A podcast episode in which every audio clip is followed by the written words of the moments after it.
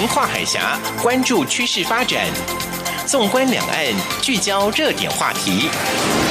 两岸新闻桥提供台湾与大陆的新闻动态，为资讯的交流互动搭起沟通的桥梁。欢迎收听《两岸新闻桥》。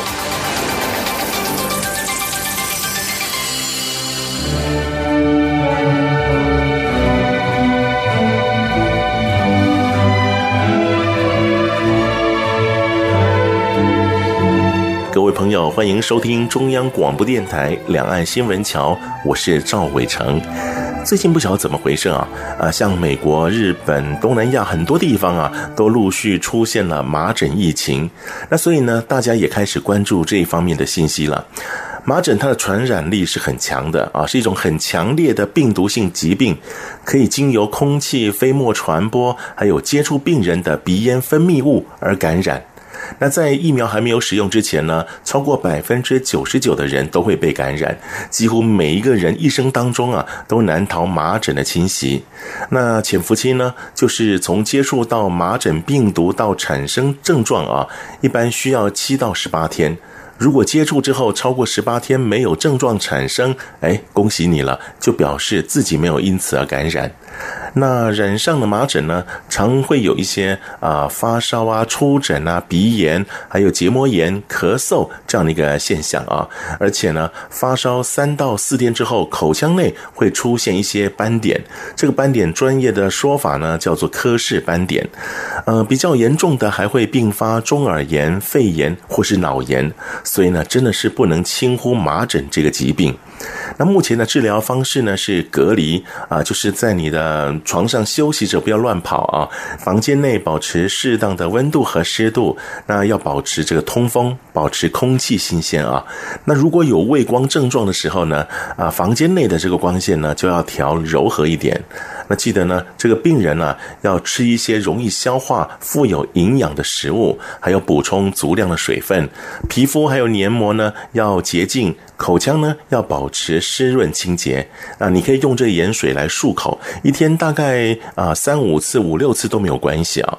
那一旦发现手心、脚心都有疹子的时候呢，这表示疹子已经出全了，病人进入恢复期了。那生病这段时间呢，真的要密切的观察病情，出现合并症就应该立即来看医生。也提醒各位朋友，现在有很多国家啊啊有这个麻疹的疫情传出啊，所以请大家出入境的时候要特别注意一下。好，那我们稍后呢也会有关于麻疹的一些相关消息。那我们现在就来关心这个星期发生了哪些重大新闻。一周新闻回放。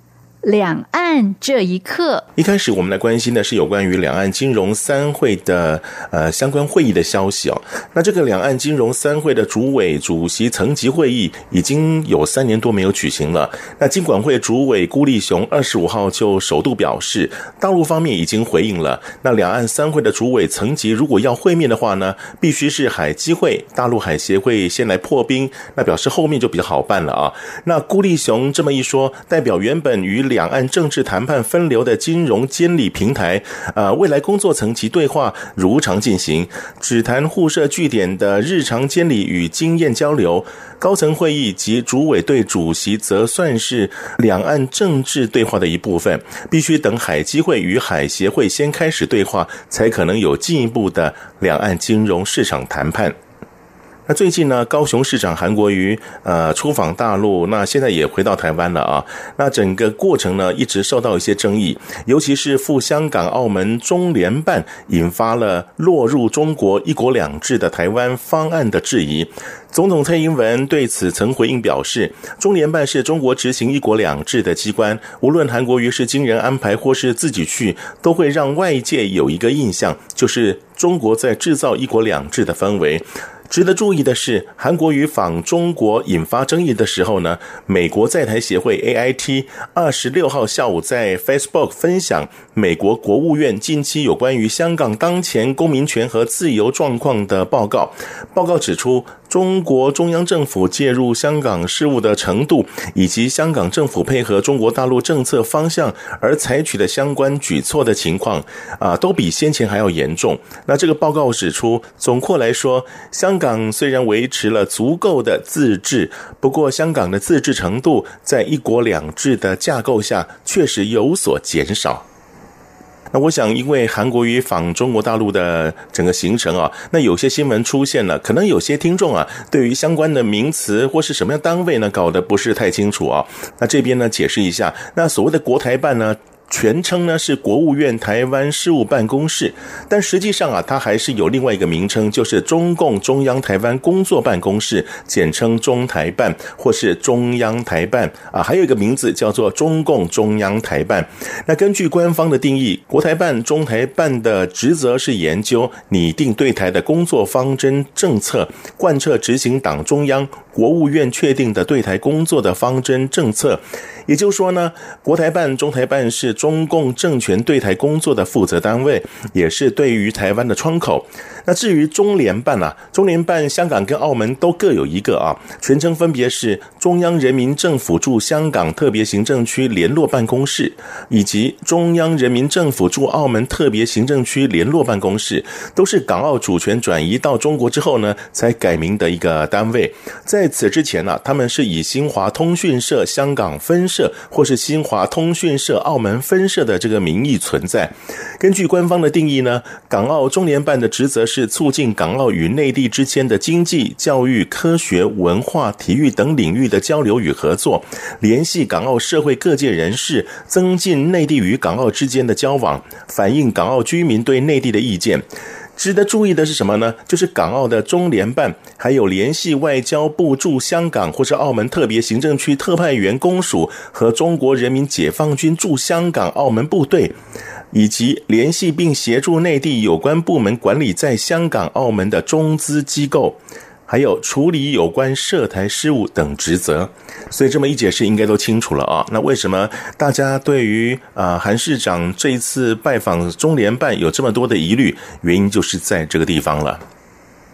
最近呢，老是有这种比较敏感的呃两岸的一些事情挑起啊，像中国国务院台湾事务办公室二十七号上午举行了一个记者会，对于关注三十一条网站被封的这个相关提问，安峰山宣称用这种蒙上眼睛、堵上耳朵的方式，把台湾岛给封锁起来，把台湾民众封闭起来。切断他们获取发展信息的渠道，那这么一个说法，陆委会当然回应喽。陆委会说呢，中共前钳制言论以及网络自由，对内建造网络长城，严格监控出版以及言论等自由，甚至对外输出网络管制，打压不利中共的言论，妨害资讯自由。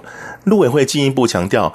经过国安单位的查查，www 点三十一 t 点 tw 注册单位呢，就是中共中央台办辖下的北京海峡文化交流有限公司。那经过相关机关和专家共同的审认，确认具有国安的疑虑，而且呢，已经违反了两岸条例相关规定。主管机关国家通讯传播委员会 NCC 已经在十五号通知了台湾网络资讯中心 TWNIC 注销关注三十一条网站的注册。继续呢，我们把这个焦点呢转向博鳌亚洲论坛。博鳌亚洲论坛二十六号到二十九号举行，二十七号呢，两岸共同市场基金会荣誉董事长、前副总统萧万长率领企业家近三十人组团参加。傍晚五点四十五分，与中国国务院总理李克强会面。中国国务院台湾事务办公室主任刘杰一、中国大陆海峡两岸关系协会会长张志军等人陪同会见。肖万长表示，这是第十三次参加博鳌亚洲论坛。他介绍，本次团员来自金融业、服务业、传统产业等，具有一定的代表性。那这个博鳌亚洲论坛二十六号就召开，对不对？那当天呢，举行了一个记者会，也发布了一个亚洲竞争力二零一九年度报告。这个当中呢，有些信息呢，真的是诶，算是台湾骄傲啊。那亚洲二零一八年的综合竞争力排名上呢，韩国、台湾、新加坡、香港依序排名前四名，大陆呢是名列第九位。台湾呃，比二零一七年上升了两名，大陆跟二零一七年来比较的话呢，还是。一样的第九名。那大陆最近有一些这个啊对台措施啊，呃，我们台湾觉得蛮奇怪的。大陆最高法院二十六号发布司法面的对台措施，关于为深化两岸融合发展提供司法服务的若干措施，其中包括探索聘用台胞担任法院书记员。那陆委会就说，依照中国大陆法院组织法等相关的规定，书记员是陆方司法工作人员，担任人民法院案件记录工作，为司法实务工作之一环，编制上是属于国家的公务员。陆委会说。一九十三年公告禁止国人赴中国大陆任职职务范围包括了陆方各级人民法院的职务。倘有国人担任陆方法院书记员，将涉及违反两岸条例第三十三条。陆委会将会同主管机关就该职务性质以及相关的市政审认违法情形，也会请当事人陈述意见。那这样的一个情况呢，内政部二十九号就表示，我们台湾人李佩珍、符昆龙赴中国大陆担任社区主任助理，已经违反台湾地区与中国大陆地区人民关系条例规定，不得担任陆委会公告禁止之中国大陆党政军机构团体的职务，依法裁处新台币十万元的罚锾。内政部指出，两人多次就从事社区主任助理工作接受媒体访问，违法事政明确。依照这个法令第九十条第三款的规定，裁处新台币十万元的罚锾。内政部次长陈宗彦强调，台湾是民主法治的国家，两岸条例是基于确保台湾安全与民众福祉，在民国八十一年就已经制定公布，国人从事两岸各项的交流活动，都应该遵守两岸条例以及相关的法令规范。所以呢，这是已经呃明文在先了哈，请大家不要以身试法了。好，如果要创业的朋友呢，这边有个信息可以参考一下啊。第四届金台青年创新创业大赛即日起到四月二十二号止接受报名，主办单位包括了中华创业育成协会、北京台资企业协会、北京电子科技职业学院、北京创业服务协会等。历年来，真格基金、芒果文创、中信建投、深创投、深投控、招商证券、创新工厂。亚杰商会等。比赛分为科技企业组，这里头还包含了人工智能、大数据、物联网，还有生技医疗等。另外一组呢是文创企业组，这里头包含了游戏电竞、动漫 IP、文创设计、休闲农业等。那此外，为了鼓励各校学生参与创业，今年加开了学生创意创业，让台湾优秀的新创企业和具备创意的团队一同赴北京参赛交流。那台湾朋友想要报名的话呢，可以洽询。中华创业育成协会。接下来这个消息是跟大陆朋友有关系的，所以大陆朋友要注意听一下。大陆国家移民管理局二十六号宣布。往来台湾通行证、入台证等出入境的证件，从四月一号起实施全国通办新政。大陆居民可通过移民局的网站、APP 以及支付宝等第三方平台预约上述出入境证件的申领、更换签证等服务，并继续执行只跑一次的标准，也就是大陆居民可以选择在全大陆任何一个出入境证件受理点来办理，申办手续和户籍地是一致的。继续呢，谈到这个新闻，是我们节目一开始就提到了啊，就是麻疹。那香港呢，在出现五宗的麻疹新个案，香港卫生防护中心在二十六号晚间召开了记者会，公布了截至二十六号晚上六时，香港在录得五宗新增的麻疹个案，其中三人是在机场工作，包括了一名机场的男保安，一名机场保安女主管，还有一名是店铺的男服务员。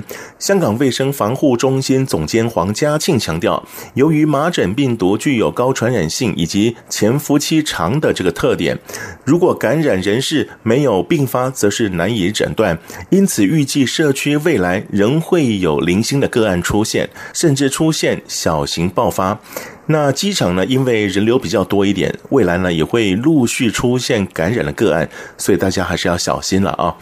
那我们台湾这边疾病管制署二十八号公布新确诊的两例麻疹病例，为中部四十多岁女性护理师，因为病房工作接触到一名疑似境外移入麻疹男患者。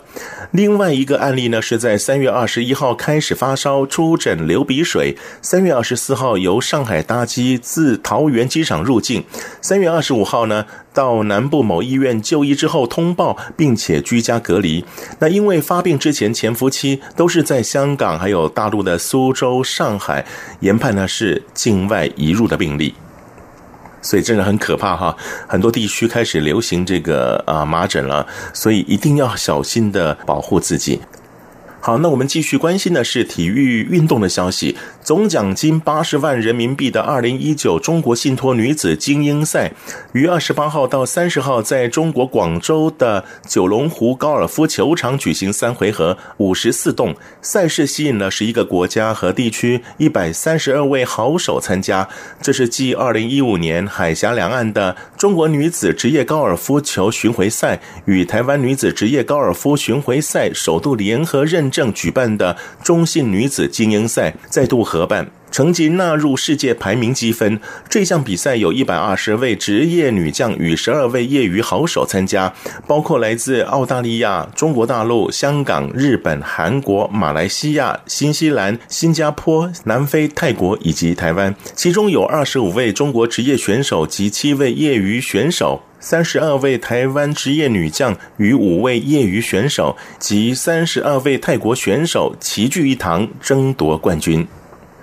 还有为期五天的第二届三好普门杯海峡两岸青少年篮球邀请赛，二十七号在佛光山福慧家园开打。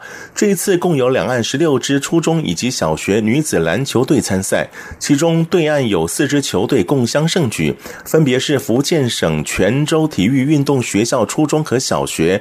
上海市黄浦区清华中学和嘉定区安亭小学为两岸交流再添佳话。佛光山常务副住持暨普门中学董事长慧传法师勉励所有的参赛球员，在追求三好的共同前提下，打造你好我好大家好的美好世界。国际佛光会世界总会署李会长。慈荣法师表示，篮球是展现技巧、智慧、团队合作的运动竞技，球员要带着欢喜心，相互的切磋，彼此的尊重，在不犯规的前提下合作制胜，以球会友，以心交流。最后一则消息呢，是文化部驻港机构香港光华新闻文化中心将于四月十二号至二十一号在澳门举行第五届台湾周活动。这一次的活动主题是“唱游台湾”，唱呢是唱歌的唱，游呢是游历的游，游玩的游啊，所以呢跟歌唱是有关系的。那举办这一段期间呢，会有多元化的文化活动，包括了音乐会、音乐唱片展、音乐语言文化讲座、母语读书会。电影放映会以及建筑历史游览等。根据公布，台语歌王荒山亮、客家音乐诗人罗思荣、台湾族古谣传唱者桑梅卷等，届时都会赴澳门来演出。活动的举办场所呢，有公众往来的街区，还有澳门国父纪念馆，还有井井三一绘本书屋等。那欢迎香港、澳门的朋友呢，可以到这边好好来看一看、听一听这些好听的歌声，再次的认识台湾。好，那我们先听一段音乐，稍后为您进行的是热点聚焦栏目。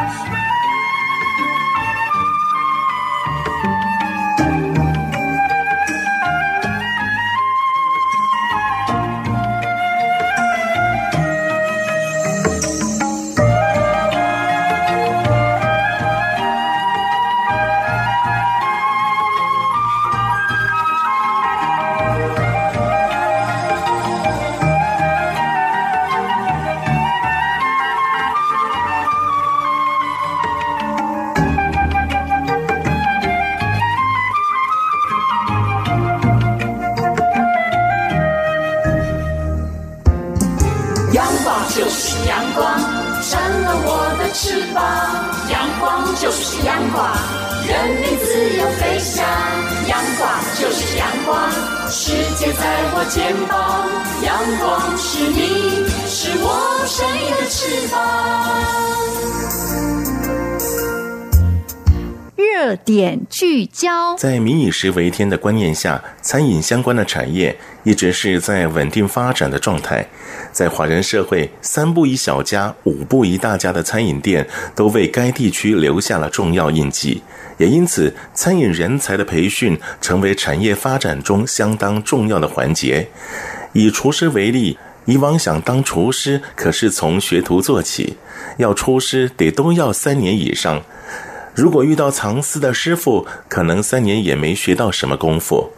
但是随着时代进步，厨师的养成可以由餐饮学校、厨艺学校的课程安排，培训出更科学、更多元、更专业的厨艺。这样的培训方式，放眼两岸皆然。元培医是科技大学餐饮管理系是全台湾技职体系中第一所四年制的餐饮管理系。在去年，也就是二零一八年的十月、十一月，学校就和江苏食品药品职业技术学院主办了二零一八国际暨两岸美食竞赛，这让两岸间的厨艺烘焙技术有了交流，更提升了两岸学生的厨艺烘焙技能。今天节目中，我们就邀请到元培医事科技大学餐饮管理系主任徐朱喜博士，请他来谈一谈学生参加国际暨两岸的美食竞赛有什么样的收获，两岸厨艺的交流又带来什么样的影响。徐主任您好。呃，您好。谈到这个元培医事科技大学的餐饮管理系啊，呃，我想很多人都知道，现在从事这个餐饮管理已经有一个正统的、比较有系统化的教学模式了嘛，对不对？何况贵校又又是医学背景的，那你们设立这样一个餐饮系来讲，呃，学生所学的大概跟其他学校有什么不一样的地方吗？呃，我们学校的部分大概主要就是，呃，会希望学生能理论跟实务的部分并进。那我们会透过呃我们的课程的设计的部分，我们会希望学生他们对于呃像从我们的食材的健康安全的部分，那到整个的。餐点的制作出来的部分都是吻合健康的一个诉求的部分，这样子啊，好像更符合贵校的风格了嘛，是不是？是是是。那我们学校大概是以健康为一个主轴，那所以我们在餐馆系的部分的话，那我们也希望学生有这样一个健康的一个概念的部分。嗯哼，我刚刚提到就是说，现在学餐饮管理啊，不管是从事厨师也好，还是从事餐饮业也好，它已经是一个系统化，有个正规的教学方式，训练一些学生嘛，对不对啊？可是以往的学生，我们都知道，老师傅啊都是从学徒做起，可能要做个三年多才能出师的哈。所以现在的模式跟以前又不一样，因为你们又要读书啊，那又要训练手艺啊。那他们有什么方式可以让他们哎可以成为一个真正的厨师，又可以啊把书念得好呢？呃，基本上来说，就是我们就是呃刚刚提到的，我们会希望说呃让学生能了解一下，就是我们本身在制作这些餐点的一个实际上的理论的部分。嗯。那透过理论的部分，那呃理论的部分介绍，在经由实作的课程的部分，那更让他能理论跟实物的结合。嗯。那他在整个学习过程中，他就可以缩短了很多的一个时间，这样子。嗯。是。我觉得就是说，以往可能那些老厨师啊，可能手艺真的蛮不错的。可是你问他一些为什么要这样煮了，可能说不出所以然。那所以现在教学模式可能会让学生知道，告诉所有消费者，我这么煮呢是有道理的，它有什么样的变化啦，它有什么样的一个呃过程当中啊该怎么处理，他能说出一个缘由出来嘛？是不是？是是的是的这样子。嗯、对，那比如说我们就会在课程当中告诉同学们说，哎，为什么绿色蔬菜它的呃变化的过程大概是什么样的一个过程？那学生了解之后，那他也知道说，哎，那原来我们在烹调过程中，我们该注意到的。条件跟理由是什么样的一个状况？这样子是，对对对，不会再像以前老师傅，呃，就说你就看就好嘛，问那么多干嘛？不能这样子了啊！现在已经是不同时代了啊。不过我想提到啊，贵校跟对岸的交流还是去年就有一个成绩出来，你们办了一个厨师比赛。不过我想先了解一下，因为我们两岸都曾经发生过食安问题，我想尤其主任您这边特别重视这个部分啊。那在发生事情那段时间里，包含对岸发生、台湾发生的，是不是也让这一些未来的厨师了解到这个严重性？嗯，是的，我们觉得在食品安全的部分的话，其实是非常的重要的部分。那这个食品安全的部分，其实我们可以在课程上面，好，那我们就有理论课程叫做餐饮的食品安全卫生的部分。那我们可以透过课程的部分，跟他介绍了呃，到底呃我们的食品的病原菌到底有哪些，那另外哪些的因子会导致我们的食品中毒的一个现象的部分。所以这是理论的部分。那在食物的课程的部分的话呢，我们会在食物课程的部分，呃，告诉同学们从餐点的制作的过程中，那甚至于从我们的保存的过程，那会有怎么样的一个现象的变化？那透过这样子理论跟实务的部分的结合，让小朋友更清楚的知道了一个食品安全的一个重要性的一个部分。嗯嗯。那刚刚提到就是说，贵校去年办了一个国际暨两岸的美食竞赛，它其实不只是两岸，它还是国际性的哈。是是。那您看，对岸他们的这些所谓的未来厨师，他们也是经过学校这样培训出来的，是不是？呃，对，是的，是的。那在这次参赛的江苏的选手们，那他们大概主要大概是是两个两个科系的一个部分。那其中我们主要是举办烘焙跟厨艺的部分，所以他们就分别推派了。厨艺的部分有两组的选手，烘焙也有两组的选手的部分。对，那他们的这个科系的部分，主要就是以比较单纯的厨艺跟烘焙的这样子的一个训练部分。哦，这样是是，所以他们也是学有专精的哈。对。那您刚刚说这厨艺是指的是中厨还是西厨？中厨，对。哦，中厨啊，哇！比赛是中厨。中厨那也是很很麻烦，也是很繁复的、很繁琐的过程啊。那我我先请教一下，那为什么你们会举办这个国际暨两岸美食竞赛？好像是第一次举办。是不是？是是，我们是第一次举举办。那我们也是想说，呃，透过这样两岸的一个交流的部分，那也可以增广增拓我们学生的一个国际的一个视野的部分。我们也可以知道说，哎，别人的一个进步的情况是怎么样？这样子，透过这个比赛，那我们可以达到一个交流的一个部分。是。是那那一次比赛有定什么主题吗？呃，那一次的比赛的主题主要是以茶叶为一个主体的一个部分，这样子。哦。哎，那我们想说，不管是呃，大陆还是我们台湾这边，茶都是一个非常有名的一个特色的一个部分，所以我们想透过这个茶叶的一个交流，那也可以让我们的餐点能创造出更多元化的一个产品的部分。嗯，那真的是一举两得啊！啊，不但可以提振这个厨师这个行业，也可以提振茶叶行业。不过自古其实啊，在所有中国菜里面啊，茶叶入菜早就有了嘛，对不对？是是是是是。所以其实我想，这对于两岸应该都不算太陌生。不过呢，因为啊。呃，你要比赛，每个人都紧张，尤其这些学生，贵校又是第一次举办。那我查了 Google 上面好多资料，台湾各个所谓的餐饮管理系都派人来参加了，所以你们的学生是不是压力很大？是，我们的学生的确压力很大，所以在呃课后他们也花了很多的时间留下来做一个练习。嗯，那学校也给予最大的一个支持的部分。嗯，还是是，要是换成我，我可能到时候什么东西都忘了准备了啊。不过因为毕竟是中厨，那可能都要什么大。大火啊，这些什么油汤这些，所以你们是有请专业的啊，所谓职场上这些厨师啊，他们来指导，是不是？呃，是的，是的。那我们这次就刚好请了呃新竹老爷酒店的。呃，行政主厨来协助我们的一个选手的一个培训的部分，这样子。嗯，所以我想贵校的学生有压力，但是呢也表现不错。但是您看对岸的那些比赛学生怎么样呢？他们的技术真的是非常非常的精湛。哦，哦，那其中让我们印象最深刻的是，呃，他就是切了豆腐花。嗯，哦，那个刀工真的是非常非常的厉害。嗯，那我想这个是我们觉得要在学习的地方，就是要从最根本增加学生的一个刀工的部分。这样子、嗯、好，那我们今天来到了元培医师科技大学，访问到餐饮管理系系主任徐朱喜博士哈。那我们谈到的是有关于呃两岸在厨艺这个部分的一些交流。刚好呢，去年是两岸一起联合办了一个国际暨两岸美食竞赛，当然还有其他学校，因为台湾的餐饮系也蛮多的哈。那报名可以说是非常踊跃，所以呢，要夺得一个好的成绩啊，真的是不简单。那刚好呢，我们元培的学生啊，不负众望，也夺得。好成绩，那我们先休息一下，稍后呢，我们再来谈谈这个两校厨艺的一些交流情况，好不好？好，好，我们稍后回来。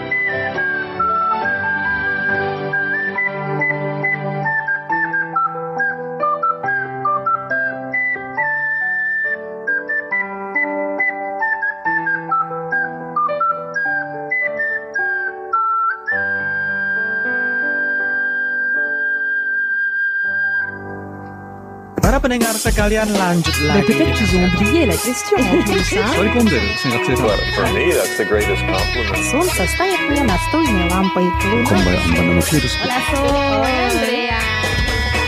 无论你在世界的哪个尽头，请你跟我这样做。哦哦哦，Turn on your radio。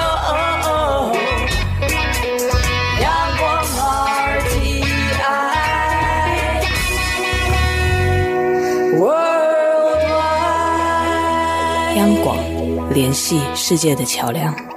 这里是中央广播电台两岸新闻桥，我是赵伟成。节目当中，我们访问到元培医事科技大学餐饮管理系系主任徐朱喜徐教授。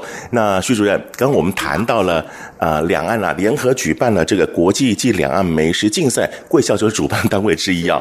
那当然这些学生呃自己学校主办，然后呢又第一次参加，那实在是卯足了劲才能把这个成绩呢给表现好。我昨天又刚好看了一些网络上。资料啊，其实贵校啊不简单哎，这一次也到韩国又得了奖回来，是不是？是是，那我们这次去韩国比赛的部分的话，那有蛮多元的部分，有厨艺的部分，像在西餐啊、热厨啊、冷菜的部分，那也有咖啡的部分，那也有烘焙的部分，嗯、好，那包含了一些呃杏仁花的一个捏塑的部分都有这样子，是。是。那这一批的学生跟上次去年那批学生有一样重复的吗？呃，没有哎，其实我们的学生就是蛮多元化的。我们系上大概会希望说，呃，我们的学生其实不管是走厨艺的部分，那我们也会希望他们对饮调或者是对于烘焙的话有多元化的一个一个发展，这样子、嗯、是哇，所以真的是人才济济啊！我本来以为是去年垫下基础，那这一次比赛又拿了这个金牌回来，没想到每个学生都这么厉害哈。是 OK，好，那呃，我们谈说你们在两岸啊，在厨艺的比赛切磋的互动当中啊，您觉得对岸的学生有什么样优点？刚您提到了，哎，刀工不错的嘛，是不是？那还有没有其他呢？呃，另外的部分的话，我觉得他们做出来的餐点其实是蛮精致的。嗯，那呃，我觉得这一次他们唯一比较可惜的部分就是说，其中有一组我觉得他们做的非常好。那但是就是他们在比赛的时候，他并没有吻合一个主题的部分，嗯、所以后来没拿到金牌，我是觉得有一点小小可惜。是、那所以这边也建议就是说，呃，有兴趣参赛的朋友们，嗯、好，那。呃，要先清楚知道，就是在比赛的一个主题的部分这样子。嗯、对，那因为我们这次烘焙的比赛是以常温蛋糕，嗯、那结果他做的主题不是那么的吻合，所以是非常的可惜。啊，是，所以有时候参加任何比赛都一样，不管什么样种类，主题要搞清楚就对。即便他有很好的技术，但是你主题呃文不对题那就糟糕了，就跟写文章是一样的道理啊。那我们的学生呢？哎，我们有优点啊，是不是？要跟大家分享一下。呃，我们的小朋友的话呢，我觉得。呃，台湾的小朋友，我觉得创意很十足。不管是我们自己校内的学生，那或者是其他来自这次比赛的同学们的创意都十足。那我也觉得透过这样子比赛的话呢，让小朋友呃更能激发一些相关的一个餐饮的一个创意的部分。那甚至于的话呢，也可以让我们的呃业界来透过这些的创意，然后可以生产出一些其他的周边的一个相关的一个商品的部分。嗯、是是，所以现在教学啊，主要是要跟业界能够接轨。对不对啊？对对对，跟业界接轨其实是非常的重要的一个部分。是，是那没关系。那这一次如果表现不好，我们再加油就好。那好的优点继续把它发扬光大嘛，是不是？哎，除了两岸之外，你们好像也有其他国家来报名是吧？是我们还有越南的的学生来报名，那也有马来西亚的同学来报名，这样子是。那他们表现呃跟两岸来比的话，成绩如何呢？呃，在越南的同学，可能这次刚好来参赛的选手，他可能在准备比较没有那么充足，嗯、所以就是感觉到他的作品比较没有那么有特色性的部分，哦、是有点小可惜的部分。那在马来西亚的选手的部分，就觉得他们做的非常好。嗯、那因为这群的选手，他们可能热爱烘焙，所以他们在烘焙上面的一个表现也是非常的不错。这样子是是。好，那去年这个活动办得非常成功，然后呢，台湾也有很多大学的餐饮管理系都报名参加，听说好像连高中的餐饮科都来报名了哈。那我想了解贵校成绩如何，获得什么成绩呢？呃，那其中我们在中餐组的，就是还蛮幸运的，那有一组的选手得到了金牌。哇，恭喜！是是是，那烘焙的部分也有一组的选手得到金牌的部分，这样子。只是比较可惜的部分，说特金的部分的话呢，是当然是由大陆的选手他们来获得的这样子。是是，是没有关系，这一次已经有好的这个成绩了嘛。那对岸如果比你更好，我们下次再超过他就好，赢过他就好嘛，对不对？但是就是自己要努力了哈。那两岸目前的餐厅的菜色啊，他们的经营特色啊，有什么不一样的地方吗？我觉得现在的资讯算是非常的、非常的呃交流，算是很快速的部分。嗯、那基本上来说，像我现在到了对岸去，我也觉得他们的餐厅其实不再是像比较重口味的部分。哦，其实我觉得他们也是也在慢慢的在做一个调整跟一个变化的部分。嗯、是是，嗯，对。那尤其老师您对于这医学方面、这营养方面特别特别的注重啊。是。您觉得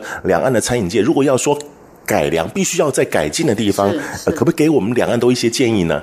首先，可能就是要做一个呃低油低盐的一个减量的一个部分。哦、那我想现在对对对健康概念的部分，那我想大概是这样子就可以。呃，如果你的你的餐点的部分可能油盐太少，其实也不是那么的好吃，所以我们可以酌量的、慢慢的、慢慢的减少的部分，这样子还是。那当然，站在一个消费者，就像我一样，我是消费者。那我不管到大陆去，我不管是在台湾，我甚至我到其他国家去一个餐厅光顾，我总是需要各种不同的服务嘛啊。我所谓的服务是，除了要有好的菜色，东西要好吃，呃，连我们跟这个服务员之间的互动啊，都要有产生良好的效应嘛，对不对啊？那现在的呃厨艺这个部分，如果就您呃在教学这个部分来讲，是不是也会加强各个方面的一些功能呢？嗯，是对的。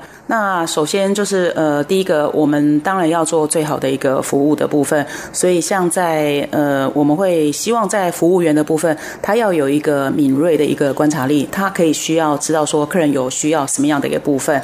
好，那这个在服务的部分。那另外在餐点制作的部分的话呢，大概就是呃，需要有一个叫做低温烹调的部分。好，那我们其实食物食物在经过高温的处理过程中，其实它都会产生了一些化化学变化。所以现现在就是比较流流行一个部分叫低温烹调的部分，那我们可以保留食物的一个原味的一个部分，这样子是是是。所以这个呃，老师随时把新的观念啊带给学生，学生呢也要与时俱进的，随时要提升自己嘛，对不对啊？好，那当然这一次最主要的这个主角呢，就是我们的学生啊。那学生参加这样的一个国际暨两岸美食竞赛啊，或是其他，包含你们这一次去韩国得了奖回来，你觉得学生参加比赛最大的呃用意，他们最大的收获是什么呢？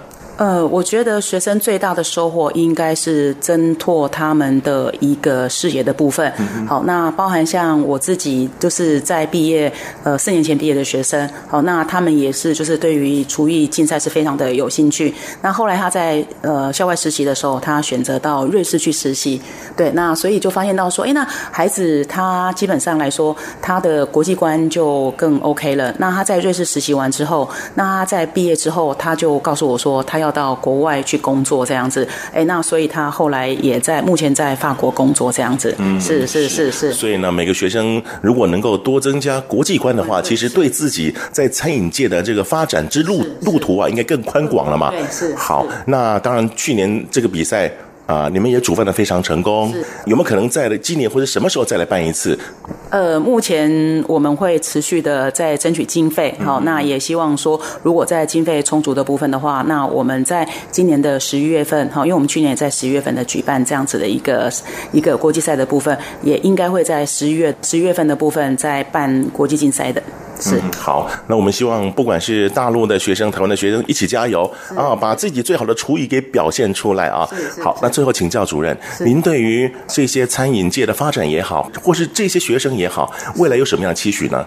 呃，我觉得做餐饮这个行业其实真的是非常的辛苦，嗯，对，是那所以只是希望说，呃，不要忘记莫忘初衷，好，那也要保持你自己的热忱，好，那热爱你的工作，那不管从事什么样的部分，我相信都会有很好的一片天，是。那今天也非常感谢啊，我们元培医事科技大学餐饮管理系徐朱喜徐主任接受访问，让我们知道啊，在两岸的这个交流情况之下呢，这些学生呢在比赛中。切磋彼此的手艺，然后呢，让自己的厨艺能够发挥，同时呢，也夺夺得好成绩。不过呢，未来还有更宽广路要走，所以我们要继续加油嘛，对不对啊？是是。谢谢徐主任，谢谢您。是，谢谢我们的赵伟成先生，谢谢谢谢。好，听众朋友，我们先休息一下，稍后再回到两岸新闻桥。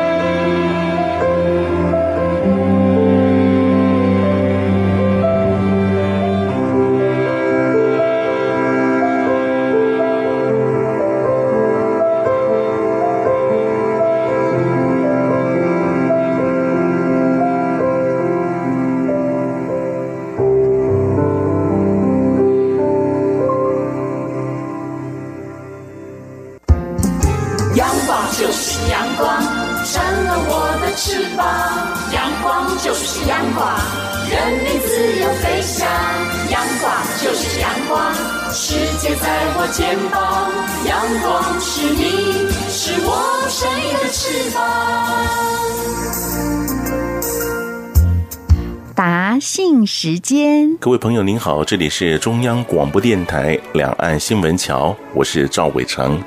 啊，这边有一位小燕子来信，特别告诉我说，她要离开台湾了。